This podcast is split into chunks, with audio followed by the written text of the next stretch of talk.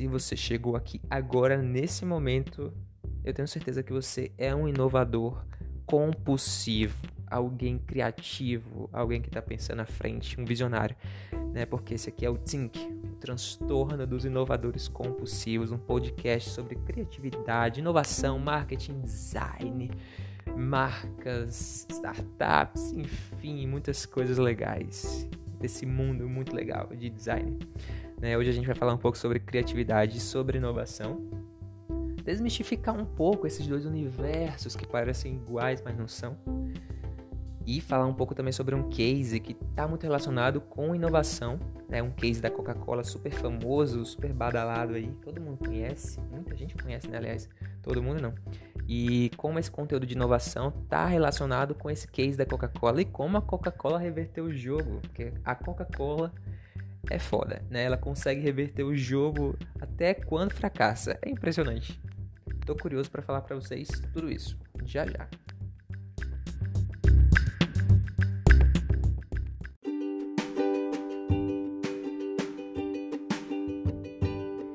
Criatividade e inovação são temas que podem confundir, parecem ser iguais ou a mesma coisa, mas na verdade eles são diferentes porque tem uma questão aqui que é muito fundamental, que é a funcionalidade, né? Como a função é abordada dentro dos dois conceitos. Criatividade necessariamente não precisa ter uma função, nossa, né? Não precisa ter um resultado, meu Deus. Não, criatividade é simplesmente uma ideia, sabe? Aquela, aquela história do insight, do, do eureka, do você. Sabe quando você é criança que você fica tendo criando historinha com boneco, com caminhão, com coisas assim. Aquilo é criatividade. Você não faz para nada, você só faz para se divertir. Né? Não tem um propósito claro. Né? Ninguém está sendo recompensado por isso a não ser você que está criando né? E inovação não. Dentro de um processo de inovação, você precisa ter resultado. Para que o projeto seja, seja inovador de verdade, ele precisa ter um resultado prático, né? Esse resultado vem através de um faturamento, né? Se eu lanço um projeto no mercado, um projeto super criativo, mas aquele projeto não tem nenhum tipo de faturamento, se eu não, se eu não alavanco as minhas vendas com aquele projeto, então não é inovador. Eu não posso considerar isso. Pode ser o projeto mais incrível do mundo, sabe? Você tem uma ideia super genial, nossa, ninguém pensou nunca nesse produto. E quando você vai ver, talvez as pessoas não tenham pensado nisso porque as pessoas fizeram a leitura do mercado e identificaram que aquele produto não tinha público, né? É, o, um, uma das características da inovação também é alcançar públicos diferentes. Se você lança um produto no mercado pensando, sei lá, você lança um produto pensando que os consumidores vão ser mães. E aí você começa a ver que outros públicos também se simpatizam por aquele produto, também é massa, né? Você está sendo inovador também. É quando você explora um erro interno além dos seus funcionários, da sua, da sua equipe, né? Fizeram a leitura errada dentro de um processo e aí você usa isso para reverter a imagem da empresa ou capta feedbacks de, de clientes e utiliza isso para reconstruir o seu projeto, para melhorar o seu projeto, isso também é utilizar de um fator inovativo, né, para se beneficiar disso. A Coca-Cola faz isso, né? Fez isso recentemente. Eu acho que é bem genial que eles fizeram, até por isso que a gente trouxe isso para cá e a gente vai falar já já sobre isso.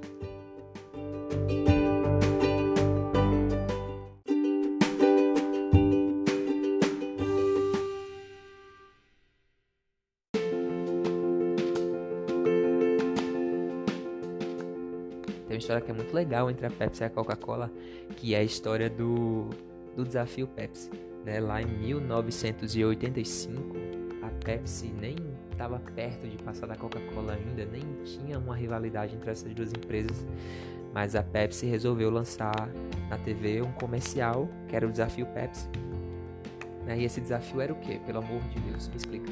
Esse desafio, a Pepsi ia no meio da rua pegava uma pessoa que estava passando lá aleatoriamente, né, e sentava a pessoa numa mesa, numa cadeira lá no meio da rua mesmo, e dava dois copos de refrigerante sabor cola.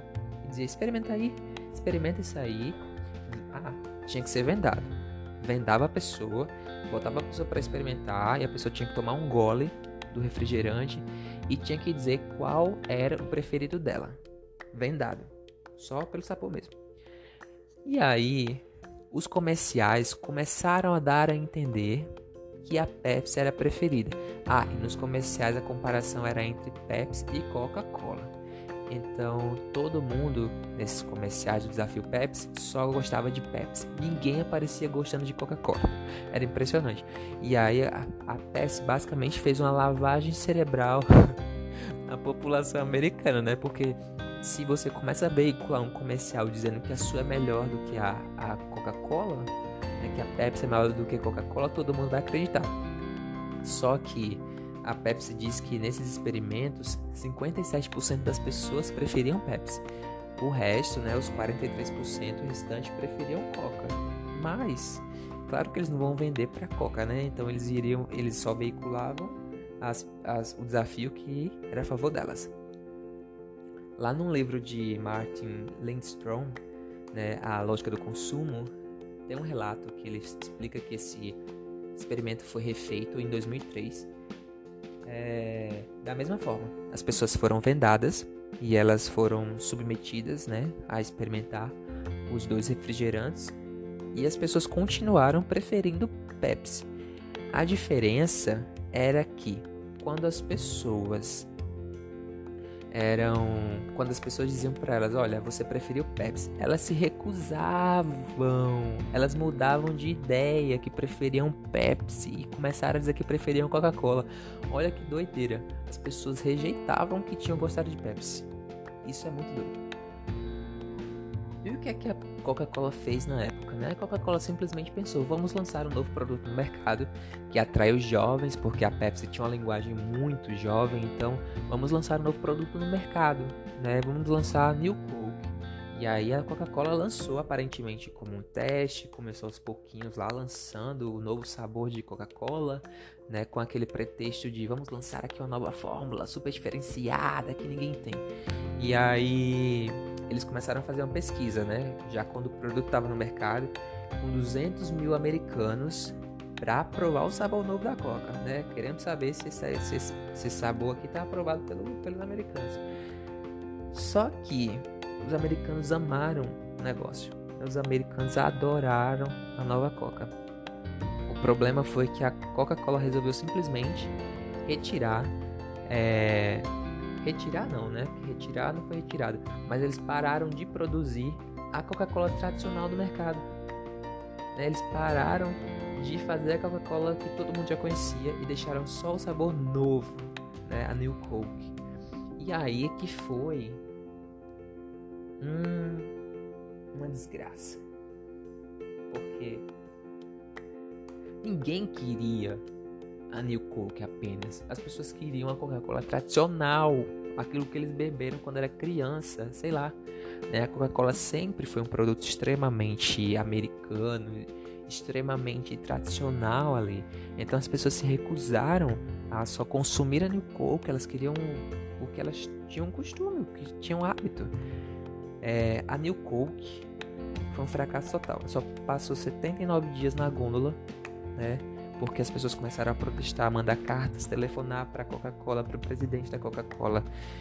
E foi assim uma coisa muito louca.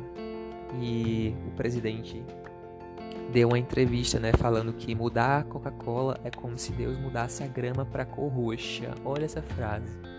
Porque as pessoas ficaram revoltadíssimas. E aí eles tiraram no mercado, né, o produto. Mas eles resolveram se apropriar desse fracasso para lançar o quê? vamos lançar a New Coke de novo. Mas agora é diferente, porque eles fizeram uma parceria com a Netflix, né? Em 2019, quando a Netflix foi lançar a terceira temporada de Stranger Things, eles fizeram uma parceria, né? Porque a série iria se passar em 1985, né? No verão desse ano, que foi quando a New Coke foi lançada. E até por questões mesmo de design de produção, sabe, de contextualização da época, eles, os produtores pensaram em colocar a Coca como parte daquele programa, né? veiculações na TV ou cartazes no meio da rua.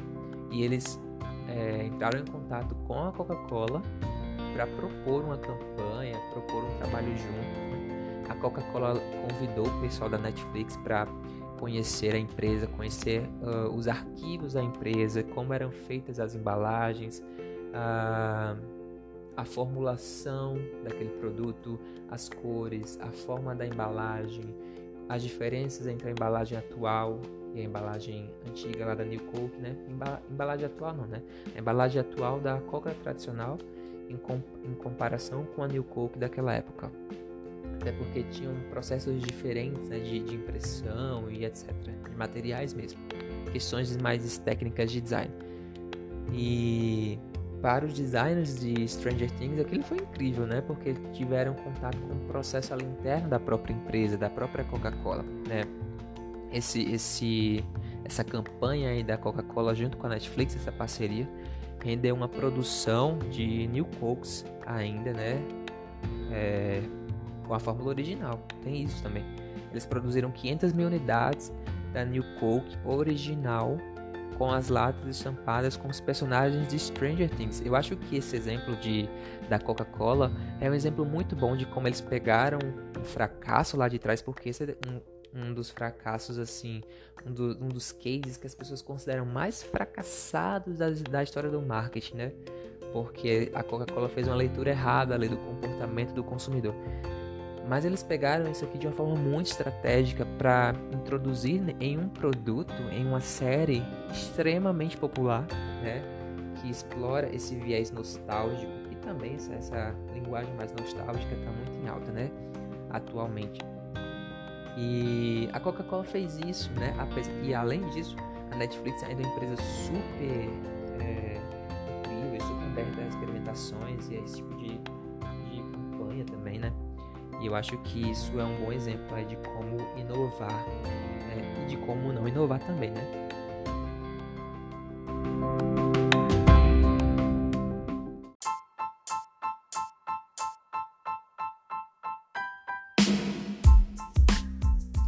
Eu acho que esse case da Coca-Cola reflete bastante essa ideia do que é criatividade, do que é inovação e da, de uma leitura de, do mercado de forma coerente, né? Porque a Coca tinha uma percepção ali do que a Pepsi estava divulgando e comercializando, aquela ideia. Mas eles não conheciam exatamente o seu consumidor tão a fundo, porque a, a Coca-Cola é uma marca tão potente que ela consegue gerar comoção quando muda sua fórmula e também consegue gerar hype quando se apropria do próprio fracasso para lançar um produto novamente. Gente, isso é muito interessante, é um comportamento muito interessante, tanto da própria marca quanto do consumidor. Eu espero que vocês tenham gostado e eu gostei muito mesmo de fazer isso. Eu errei muito aqui, refiz vários áudios, tá? Se vocês não entenderam alguma coisa, me manda um WhatsApp que a gente responde e conversa. Tchau, abraço.